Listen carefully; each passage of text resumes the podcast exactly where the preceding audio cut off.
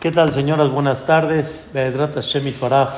Vamos a, tocar un tema muy bonito, muy interesante, en la cual vamos a aprender a recapacitar y a reflexionar en algo muy importante en la vida de un Yehudí.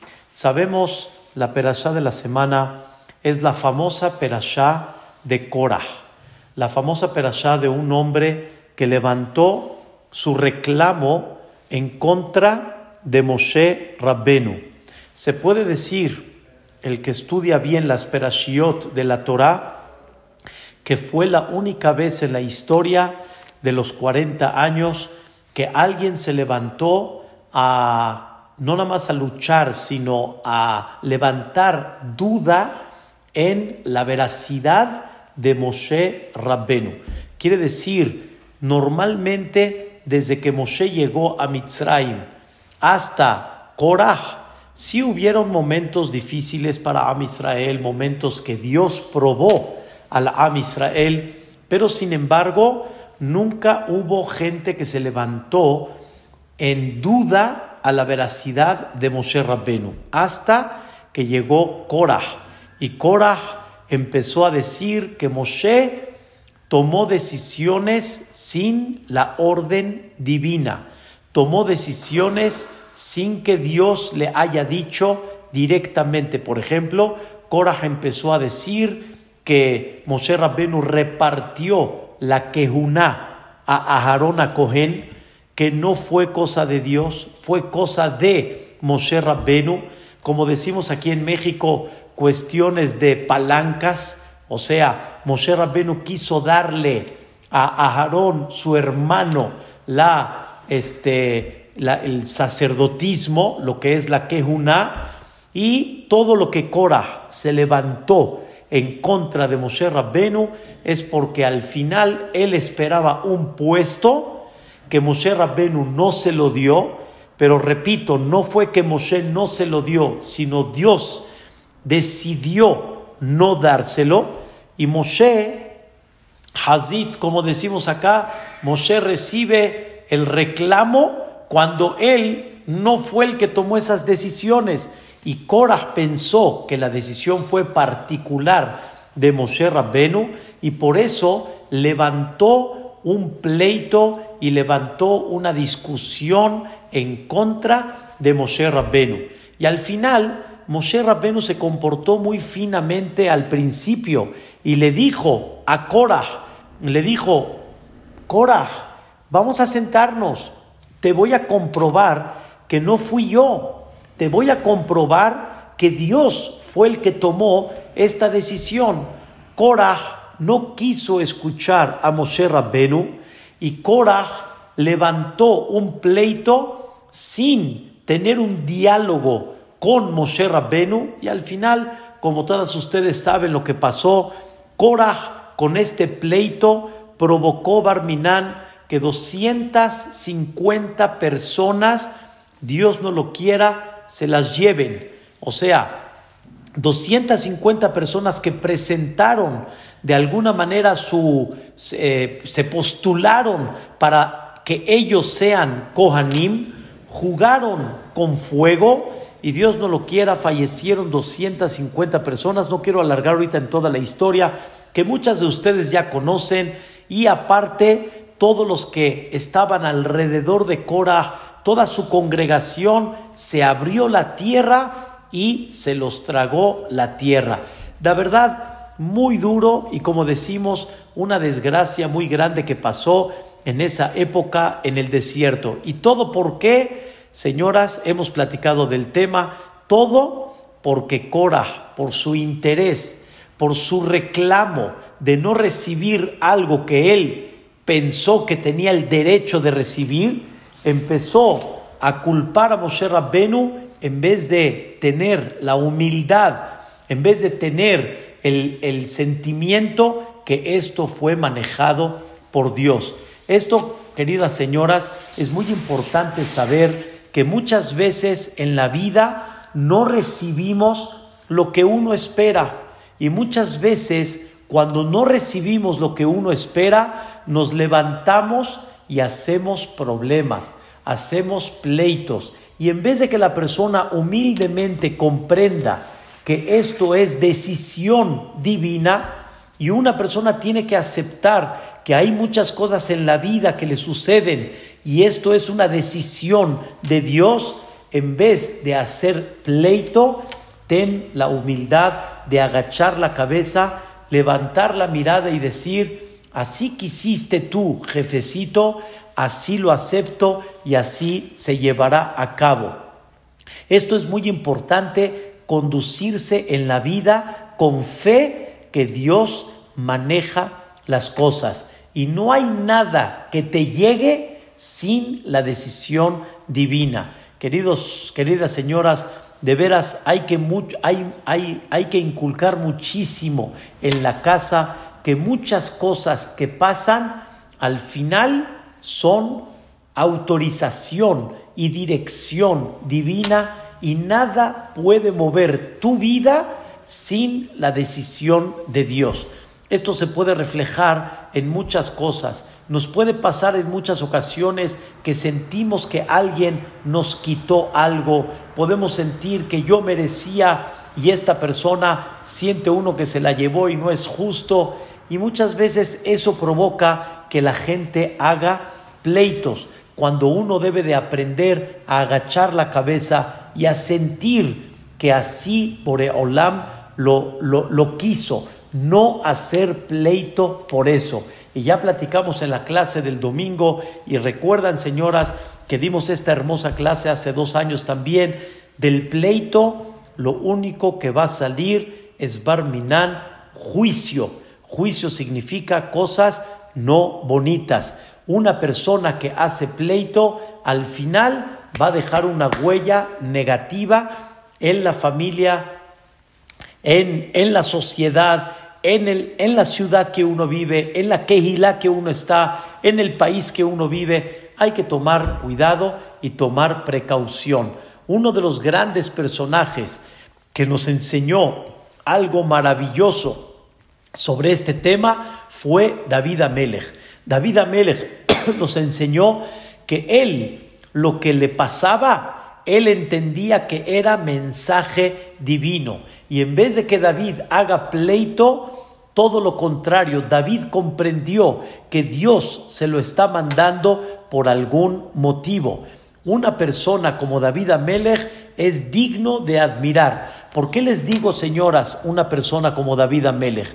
David Amelech, cuando nació, pensaron, sin meterme en los detalles, porque es un tema muy interesante, pensaron que su mamá, llamada Nitzebet, se embarazó no de Ishai, no del papá de David Amelech, sino pensaron que se fue con otro, Barminan. Y entonces pensaron que David Amelech no era hijo de Ishai. Su padre mismo pensó que David Amelech no era su hijo. Y Nitzebet tuvo un hijo llamado David de otra persona. Y no nada más lo pensaron, sino vieron que David era muy diferente en su físico delante de sus hermanos.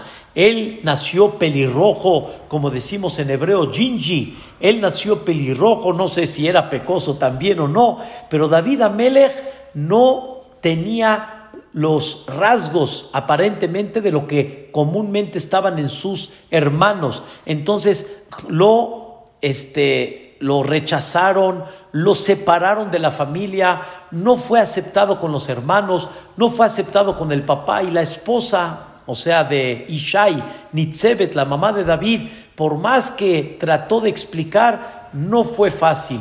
Por eso, ustedes cuando vean capítulos de David Amelech, pueden, pueden percibir muy claro cómo David Amelech la batalló muy duro, estaba solo, se sentía solo, rechazado, estaba abandonado, no nada más los hermanos, no nada más los papás, ustedes saben, ustedes saben cuando empieza la noticia se hace chisme y de alguna manera hasta la gente alrededor lo veía mal. David no podía llegar a ese lugar sagrado donde vivía su padre que se llamaba, se llamaba Betlehem, donde está enterrada Rachel Meno, ahí vivía su padre Ishai, no podía regresar de una forma normal, porque David sentía rechazo y está escrito que dentro de los lugares donde David Amelech estaba de alguna forma rechazado y abandonado, habitando solo, estaba en lugares donde estaba expuesto a animales. El mismo David expresa en su libro de Tehilim que se encontró con osos, se encontró con leones y David Amelech estaba con un miedo de ser devorado. Este David Amelech, ¿cuánto tiempo duró de esta manera? ¿Cuánto tiempo duró en esta vida rechazado? Duró, señoras, 28 años. 28 años. Raquel, ¿sabe qué significa un joven desde niño abandonado 28 años? Hoy en día lo hubiéramos traducido un hombre drogadicto, un hombre este Barminan en la en el vandalismo, un hombre, pues claro, cuando él no se siente acogido por alguien, siempre la persona va a buscar a dónde lo acojan, a dónde se siente él aceptado. Y David Amelech atestigua que nunca guardó en su corazón, nunca guardó un rencor sobre esto, porque él vio la mano de Dios. Él entendió que esto no lo dictamina, sino el jefe de jefes. Y cuando Dios dictamina esto, David entendió que esto es el tipo de vida mientras que él tiene que vivir. Y al final aguantó 28 años, pero después de eso, ¿qué se hizo? Se hizo el rey David, se hizo aquel que dejó esos salmos hasta el día de hoy. Señoras, todos los salmos que decimos todos los días y todo este libro tan hermoso que se llama Tehilim está compuesto de una persona que su imagen y su, su, su reflejo en la vida fue aceptar la orden divina, aceptar lo que Dios dictaminó. Ya está escrito en el Jobot Alevabot, ya está escrito algo muy importante, todo el mazal de la persona ya está dictaminada desde que nace.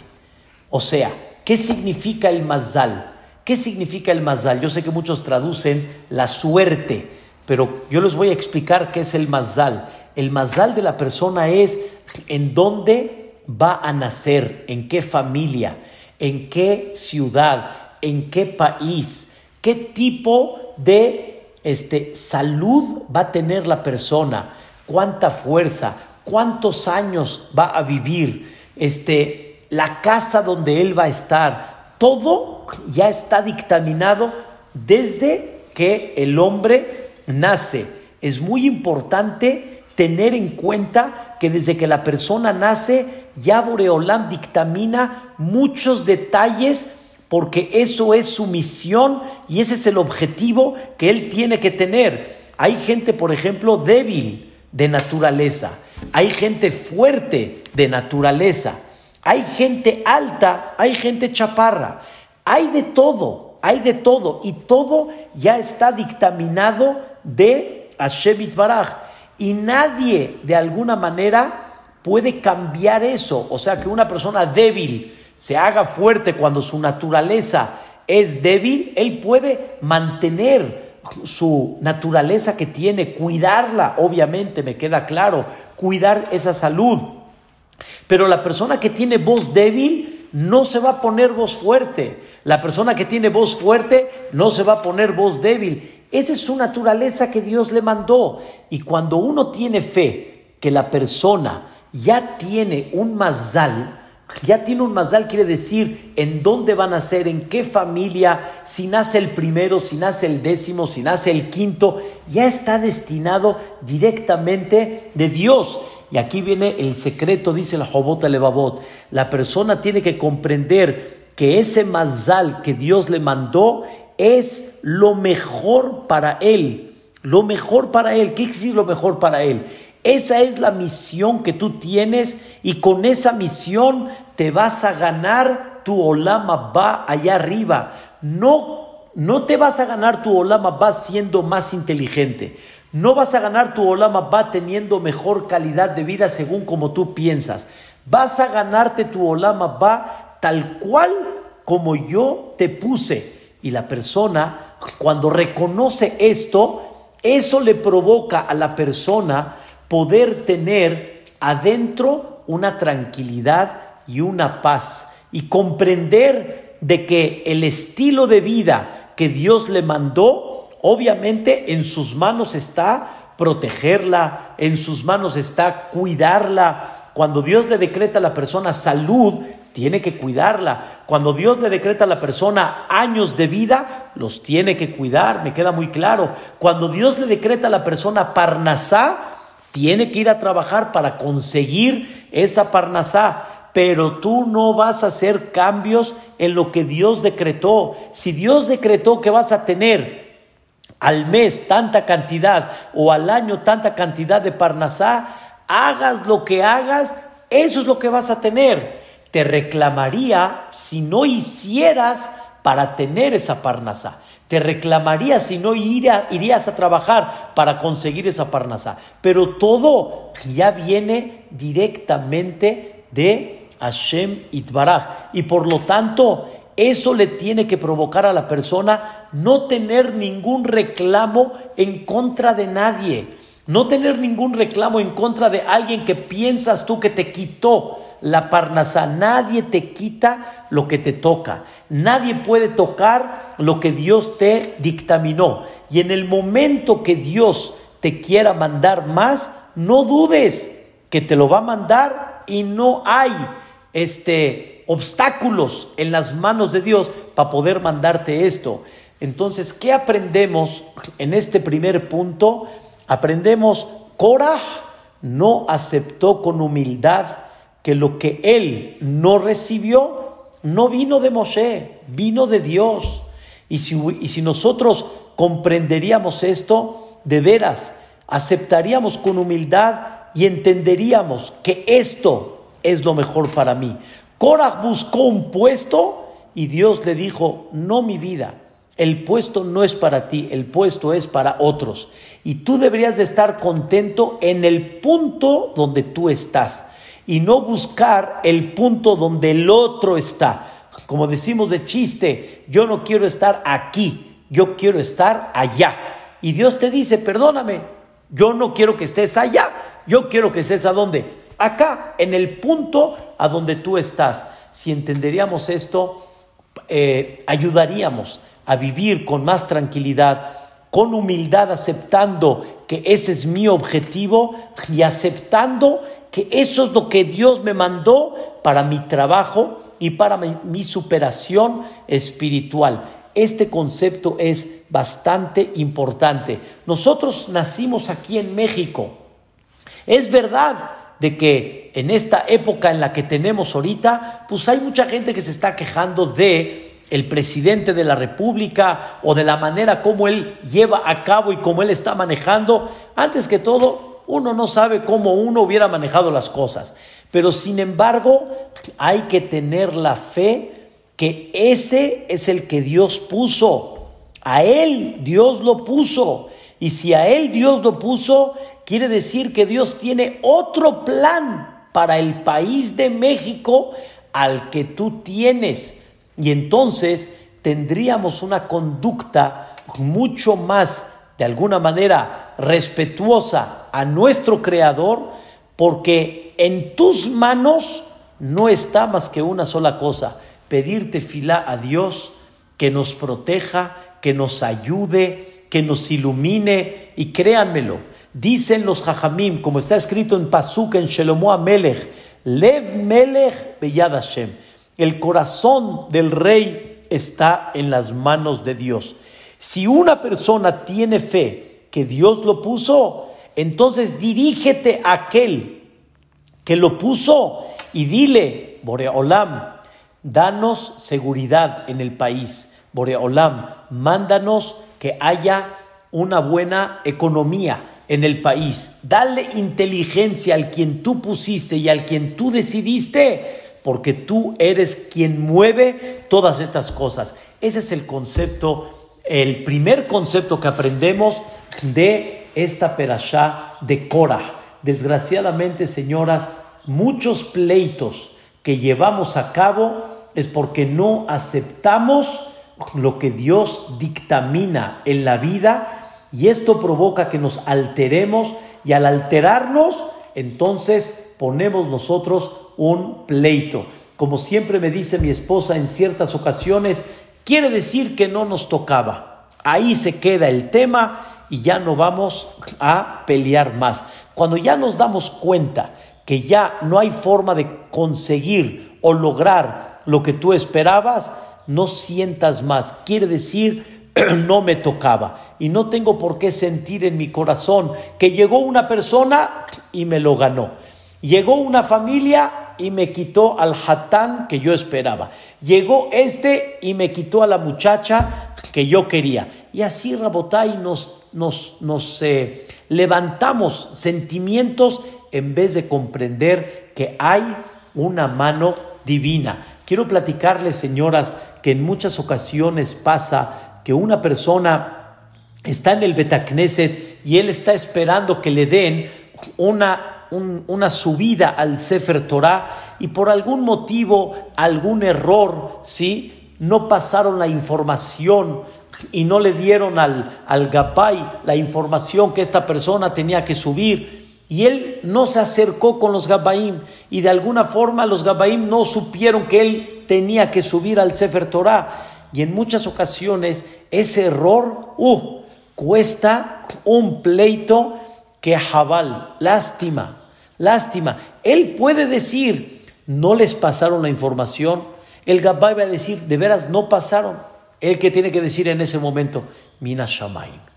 Mina Shamaim. Y nadie sabe, hay veces, por qué Boreolam hace ignorar las cosas por algún motivo particular o justamente para mandarte una prueba en la vida a ver si haces pleito como Korah o de una manera diferente. Señoras, tradúzcanlo en su vida particular y vean cómo hay muchas cosas que podemos evitar aceptando la voluntad divina y al no provocar o no levantar pleito, al trabajar para que haya shalom, créanmelo, eso justo nos va a abrir las puertas de la bendición.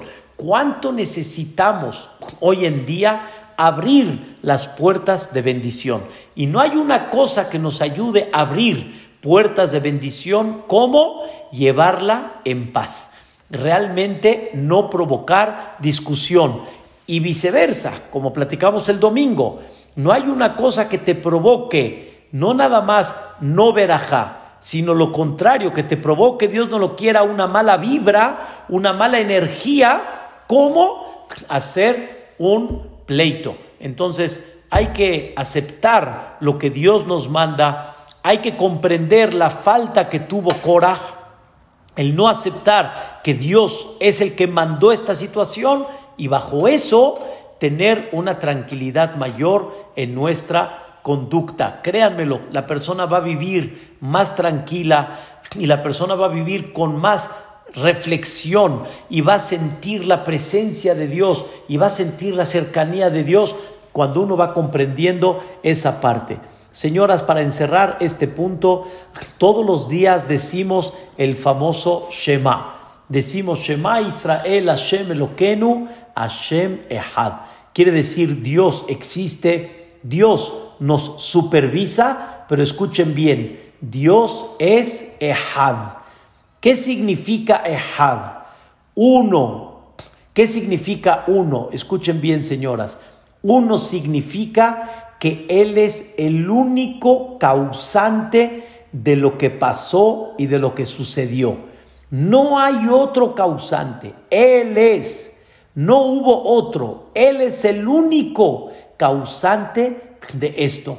Cuando uno tiene esa fe, que Él es el causante de esto, y como me dijo una vez una señora muy sabiamente por un tema que pasó hace muchos años, esto no lo pedí bajo factura, esto se vino. Hay un jefecito que está manejando las cosas y cuando aprendamos a dejar de echarle la culpa a otros, sino realmente comprender quién es el que maneja todo y el mundo está manejado por alguien de que tiene en cuenta todo lo que hay y tiene en cuenta miles de millones de personas. Y Ishtabach Shemo, como miré este Shabbat, miré de la casa de mi hijo, miré un paisaje donde edificios, edificios, zonas, dije Ribona Olamim, qué grande eres, sabes exactamente a cada uno qué le va a tocar y cuál va a ser la consecuencia de esta situación. Y créanmelo, conéctense con Dios, empiecen a sentir su supervisión divina, empiecen a sentir cómo Él está ahí presente y cómo Boreolam es el que dirige el mundo, eso se llama Ehad. Eso se llama uno. Cuando hay dos causantes, entonces ya automáticamente la persona dice, ¿quién dijo que fue por esto? Tal vez fue por el otro. No, tenemos la fe, Shema Israel, Hashem Eloquenu, Hashem Ehad. Él es el causante de todo. Y con esto vamos a vivir en un aspecto diferente. Vamos a cambiar nuestra actitud. Vamos a comprender que nosotros somos los que al dirigirnos con ese único es aquel que nos puede dar toda la solución a todos los problemas que hay. Ese es el primer punto y ese fue el punto de Cora. Vamos a tratar de evitar pleitos al comprender que Dios, al mandarnos lo que mandó, Él tiene alguna cuenta, algún mensaje, alguna prueba en particular dentro de esto. Hubo dos personas que se unieron con Cora. El punto número dos, señoras, y Bezrat Hashem, con eso encerramos primeramente Dios las dos ideas que vamos a platicar. La primera, comprender, no fue Moshe, fue Dios el que decidió. Acepta que si no te lo dio, no lo merecías. Acepta que si no lo tuviste, quiere decir que no eres digno de llevar a cabo esto. Y eso que te ayude a tranquilizar y no hacer mahloket, no hacer pleito. En el punto número dos, existieron dos personas que se unieron con, el, con Korah al pleito en contra de Moshe Rabbenu. Korah fue el que levantó el pleito y Korah empezó a hablar con la gente para levantar el grupo en contra de Moshe Rabbenu. Escuchen, señoras, hubieron dos personas que este, estuvieron dentro de ese pleito. ¿Cómo se llamaron? Datán Baabiram. Estas dos personas se unieron con Korah para levantar el pleito en contra de Moshe Rabbenu. Preguntan los Jajamim, ¿y por qué Datán Baabiram se metieron en este rollo? Les explico la pregunta. Korah era Leví. Leví era el que estaba exigiendo la quejuna. O sea, Voy a, darles eh, una visión para que les quede claro. Antes, los que iban a ser Kohanim, los que iban a ser sacerdotes, iban a ser los primogénitos. Cada persona iba a tener un Kohen en su casa. Y los primogénitos iban a ser los Kohanim. Esa era la regla anteriormente. Sin embargo, cuando pecaron con el becerro de oro, esto provocó de que Dios haga un cambio y le quitó la santidad a los primogénitos y se la dio a los Leviim. A los Leviim, porque los Leviim siempre fueron fiel en su conducta delante de Dios. Y entonces Dios hizo un cambio.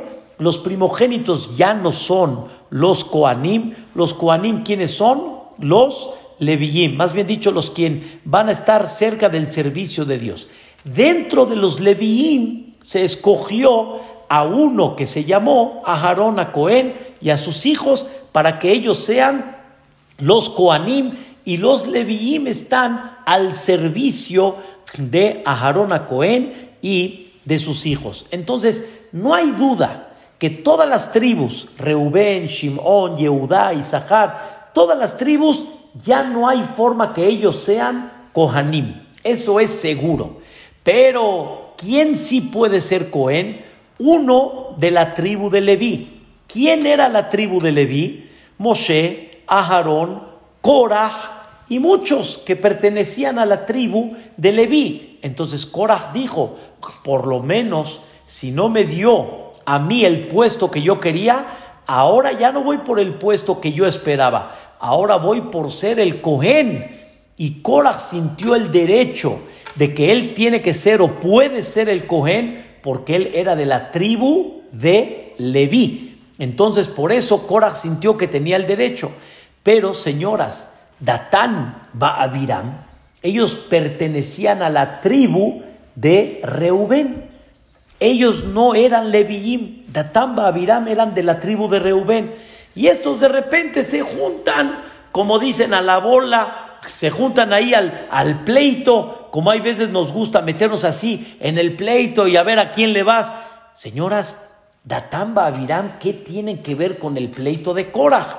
Todavía los que estaban dentro de ese grupo, vamos a decirlo, de gente que tal vez pudiera ser, que ellos pueden ser los Koanim, pero Datamba, Avirán, ellos para qué se juntaron? Para luchar en contra de Moshe Rabenu. Podemos pensar como así, nada más así, superficial. Se juntaron, les pareció lo que dijo Korah y vamos al pleito.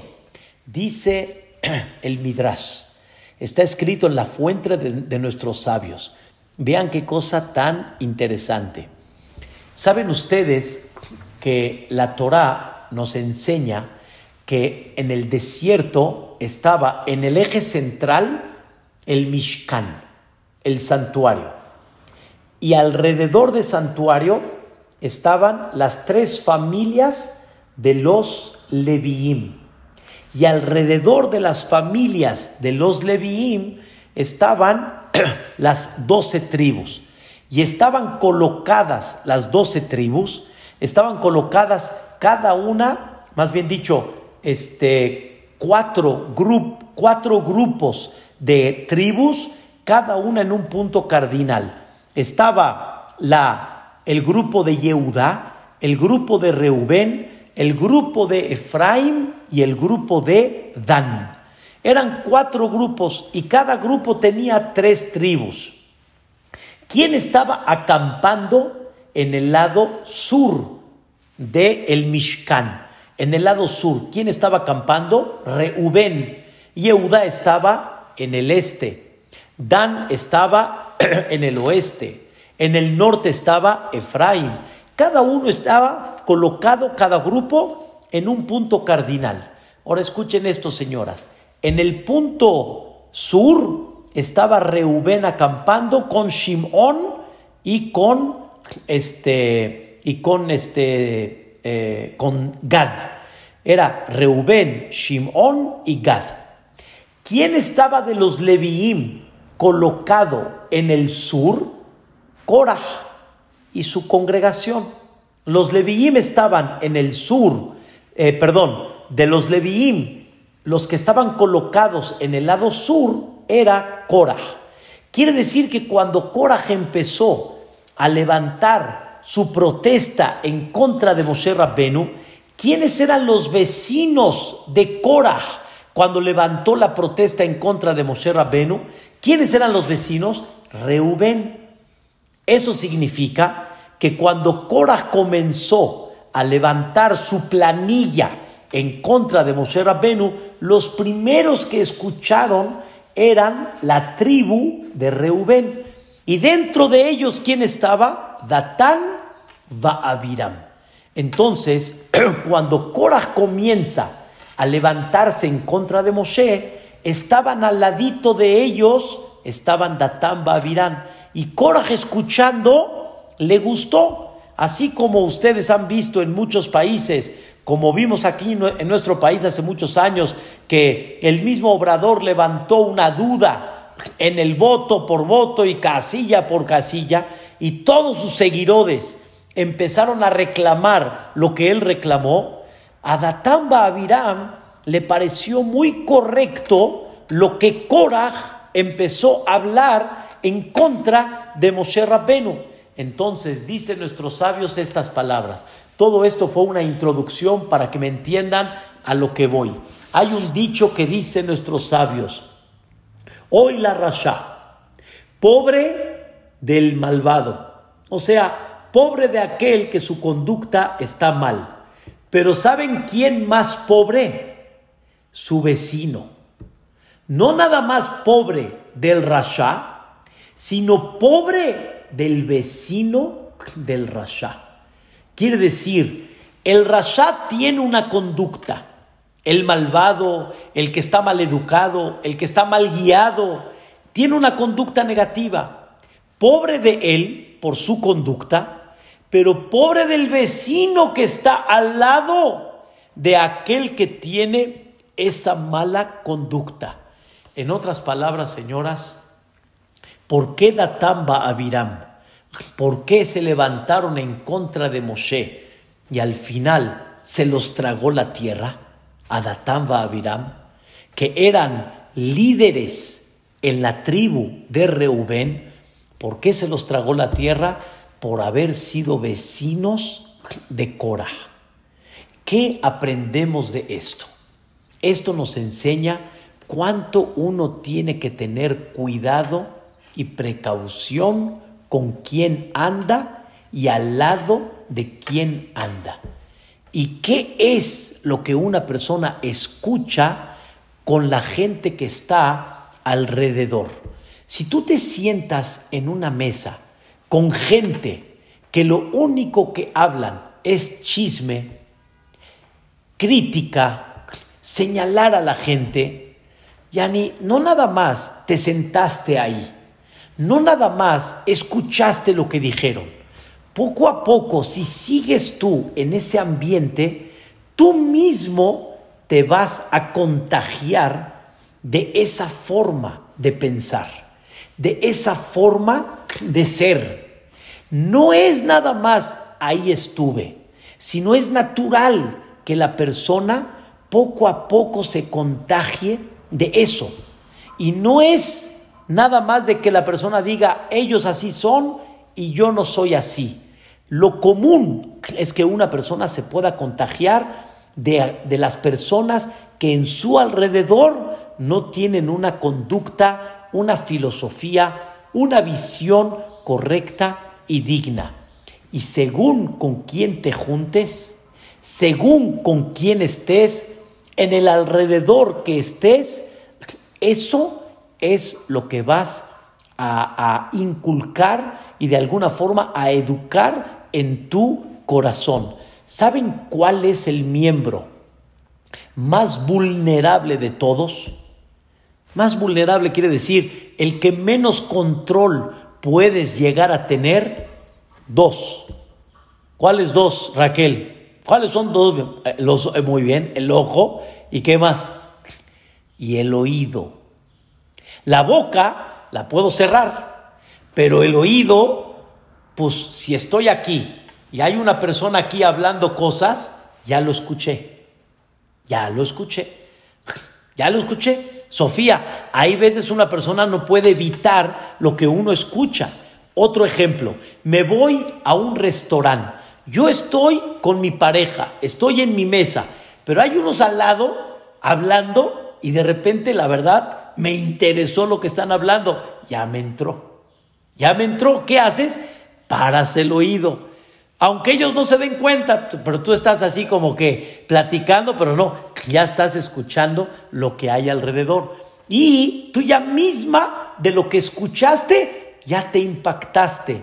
Señoras, quiero decirles algo increíble. Está escrito que un jajam que es dayan, un jajam que es juez, saben ustedes de que hay jajamim que son los que llevan a cabo lo que le llamamos el din Torah. cuando hay un pleito entre dos personas, aunque sea un pleito sano, pero cuando hay dos personas que están discutiendo sobre un tema económico, etcétera, la regla es la siguiente: tú no puedes escuchar a uno de los dos sin que estén los dos presentes. O sea, si una persona llega contigo y te dice, jaja, mire lo que me pasó, a ver usted qué opina, y en eso le sueltas lo que pasó contigo.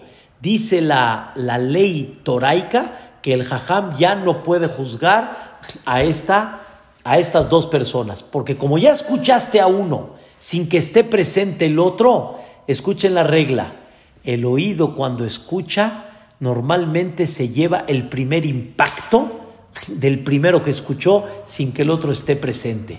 Y cuando el otro venga a decirte lo de él, no lo aceptas igual, porque el impacto primero tiene mucho efecto y es muy importante que tengas a los dos presente para que no te impactes uno más que el otro.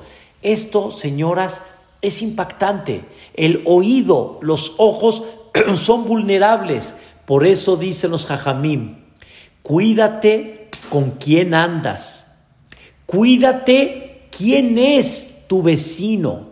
Hoy en día, Rabotai, señoras, sí hay, pero depende mucho del tipo de fraccionamiento. Hoy en día en unos edificios que normalmente cada uno está en su departamento y no hay áreas comunes, normalmente cada persona vive en una forma independiente. Pero cuando tú tienes un área común, alberca, gimnasio, este, jardines, en la cual tienes áreas comunes que te juntas con los demás, dicen los jajamim, checa quiénes son tus vecinos, checa quién está alrededor. Como dicen, checa con quién te sientas. Porque si tú no checas con quién te sientas, mira lo que le pasó a Datán Abiram por haber estado al lado de Korah. Si Reubén no hubiera estado al lado de Korah, si Korah hubiera estado, por ejemplo, en el norte, le hubiera tocado a los del norte, no le hubiera tocado a Reubén. Siempre la persona se impacta de la persona y muchas veces depende mucho con quién estás para saber qué impacto te dan. Esto, señoras, hay que tener un cuidado y una precaución muy especial. Quiero decirles algo increíble. Ustedes saben que no hay mejor que el tehilim. El tehilim es lo máximo, hay que estudiarlo, créanme que es una cosa maravillosa. Pero el primer capítulo de Teilim, ¿cómo comienza? ¿Cuál es la base? ¿Cómo comienza David Amelech su libro de Tehilim? ¿Cómo?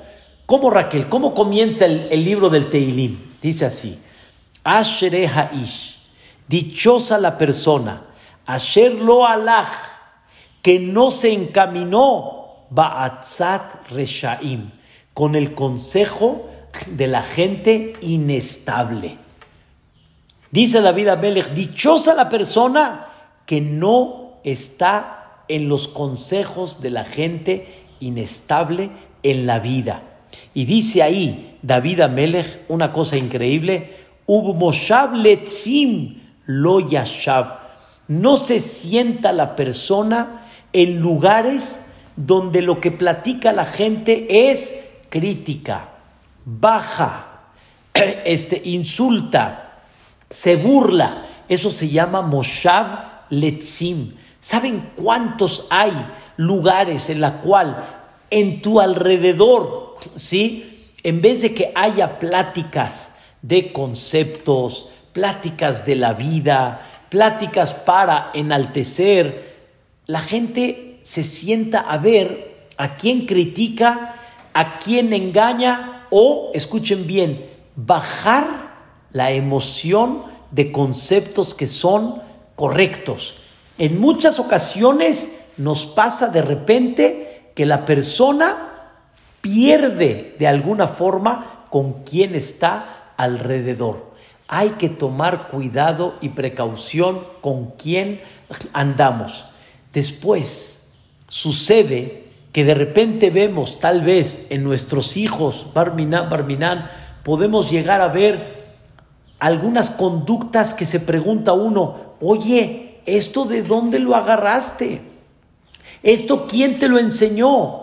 Y la respuesta es, cuando tú descuidas a tus hijos y les permites ver cosas que no deberían de ver, les permites estar en lugares que tal vez no deberían de estar, eso provoca que Hazbe Shalom, tu hijo, tenga, así como Korah y Datán Abiram, de la misma forma pueden llegar a tener esta situación. Esto, señoras, es el secreto de la vida. El secreto de la vida. Quiero, Bezrat Shemit Baraj, despedirme con algo hermosísimo. Hay un rezo, yo lo digo todos los días, mi esposa lo dice y mucha gente lo lleva a cabo. Se los voy a, a, explicar nada más. Y Bezrat Hashem, si tengo oportunidad, se los mando en hebreo.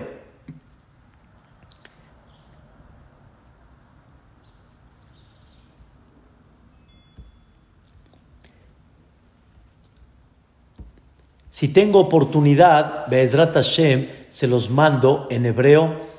El, el rezo dice así: Dice el rezo, Dios mío, cuida a mis hijos y aleja de ellos las malas influencias.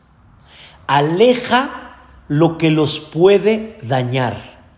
Aleja lo que puede provocarles una mala conducta aléjalos, por favor, y acerca a ellos las cosas que los van a guiar en un, en un camino correcto, acércales a ellos la gente que les va a dar buenos principios, acércales a ellos las cosas que les van a dar futuro y crecimiento para que puedan estar estables en su vida.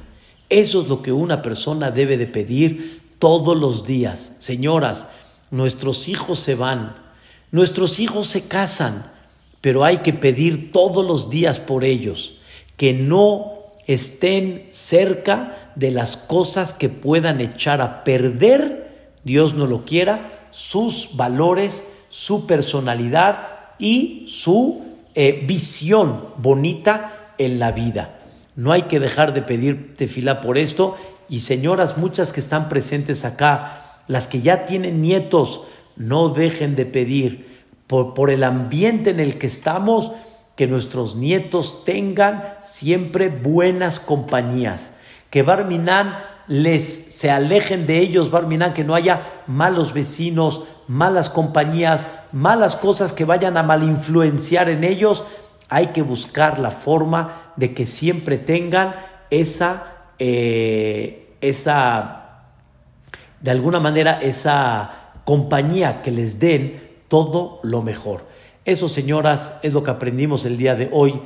Número uno, saber que todo lo manda Dios y evitar los pleitos al aceptar con humildad lo que Dios manda. Y número dos, pedir por nosotros, por nuestros hijos, por nuestros nietos, nuestros familiares, que Dios nos aleje las malas influencias y que Hazbe Shalom, esas malas influencias no provoquen, Dios no lo quiera, una desviación, un enfriamiento, una visión diferente a los valores originales que nos han educado y que nos han dado durante toda la vida. Señoras, les deseo de corazón Hodesh Tov Umeborach, un bonito mes, Bezrat Hashem, un mes que Dios ya nos mande una luz, que nos mande una tranquilidad, que nos mande salud, un mes que Dios nos mande esa riqueza y ese honor como platicamos ayer, una luz, Bezrat Hashem, para poder regresar, pero regresar en una forma diferente a nuestras labores, a nuestra vida natural, con valores diferentes, Bezrat Hashem y pedir mucha tefilá, que Dios conserve nuestros valores, aleje las malas influencias, aceptar que Él maneja el mundo y como dice mi esposa, y no quiten de su corazón este sentimiento. el mismo que trajo este virus, el mismo que se lo va a llevar. Nadie sabe cómo se va a ir. Yo les digo cómo se va a ir. Teniendo fe que en las manos de Dios no hay límites y Él lo puede quitar. Y Él cuando decida lo mata y lo elimina. Debemos de cuidarnos, debemos de tomar precaución, debemos obviamente guardar nuestra salud, pero no dejen de pedirte filá. No nos acostumbremos a esta situación. No como mucha gente dice, hay que aprender a vivir con lo que sí, hay que aprender a vivir en la situación que uno está. Pero más hay que aprender que en las manos de Dios está poder quitarlo. Aceptarla, el decreto divino me queda muy claro.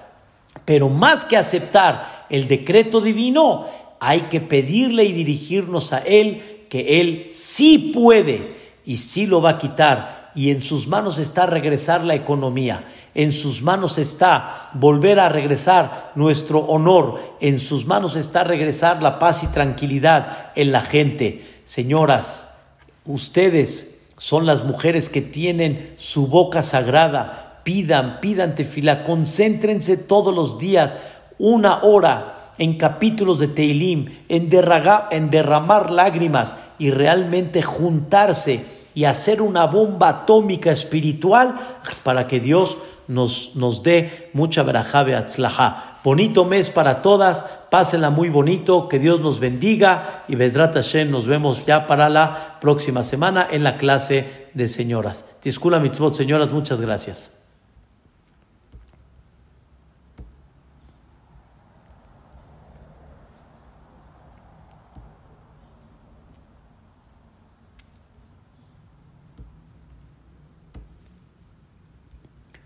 Ya quedó, señoras.